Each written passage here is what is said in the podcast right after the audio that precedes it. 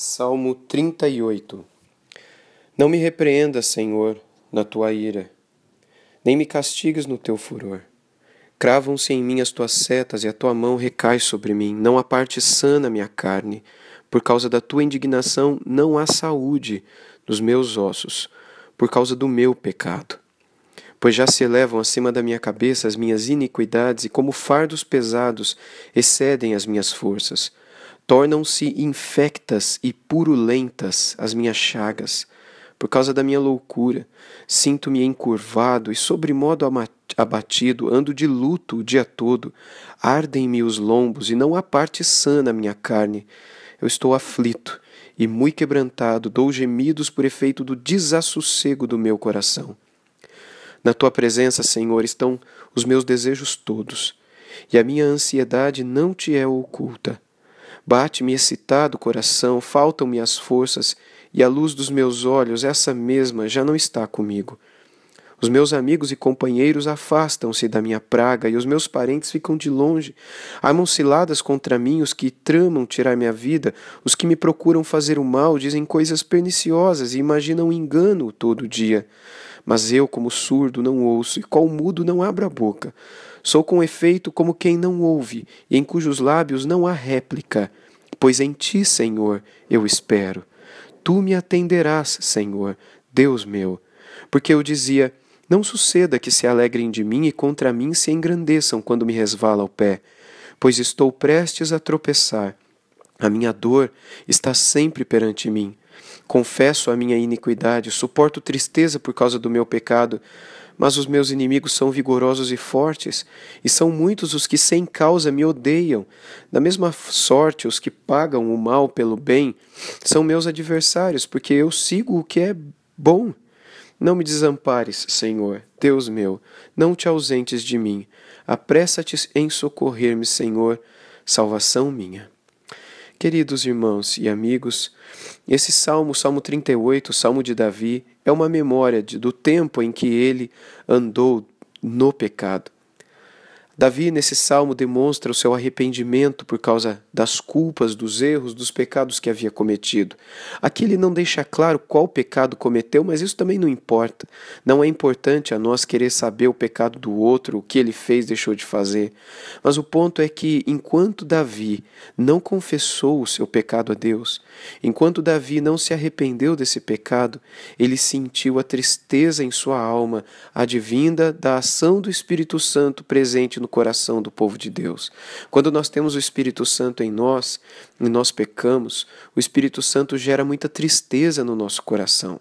Quando a gente peca e não sente tristeza nenhuma por isso, das duas, uma. Ou nós não temos o Espírito Santo e por isso não somos salvos, ou nós estamos tão, tão longe de Deus e tão afundados no pecado que nós nem mesmo sentimos mais o pecado ao nosso redor. Somos que somos como que peixes dentro da água, dentro do rio, e nem mais percebemos a água ao nosso redor, tal como o peixe não percebe a água, tal como os peixes no mar não percebem o mar, pessoas que estão mergulhadas no pecado não são mais capazes de perceber dentro do que estão. Mas quando nós entregamos nossa vida ao Senhor e Ele dá o seu Espírito a nós, esse Espírito produz tamanha tristeza no nosso coração que nós ah, somos inclinados a fazer o que Davi fez nesse salmo. Davi começa reconhecendo a repreensão de Deus, o castigo de Deus, a mão de Deus que pesava sobre ele.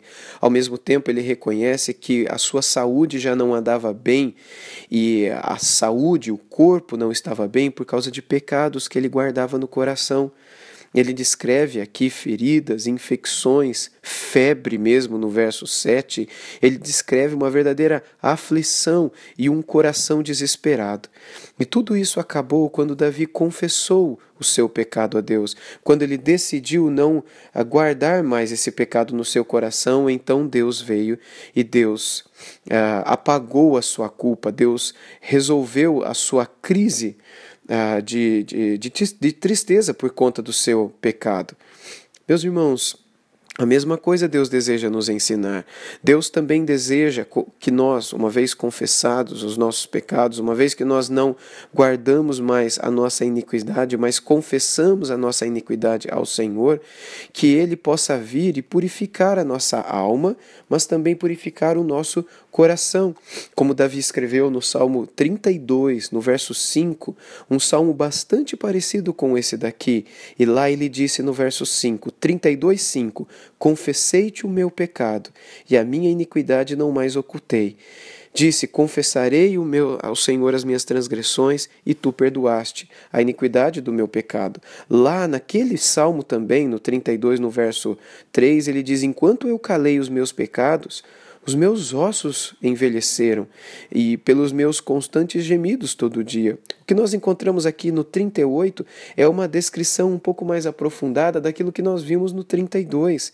Mas quando Davi se colocou na presença de Deus, quando ele derramou o seu coração e confessou o seu pecado, arrependido, Deus o perdoou e Deus voltou a trazer para o coração de Davi alegria novamente.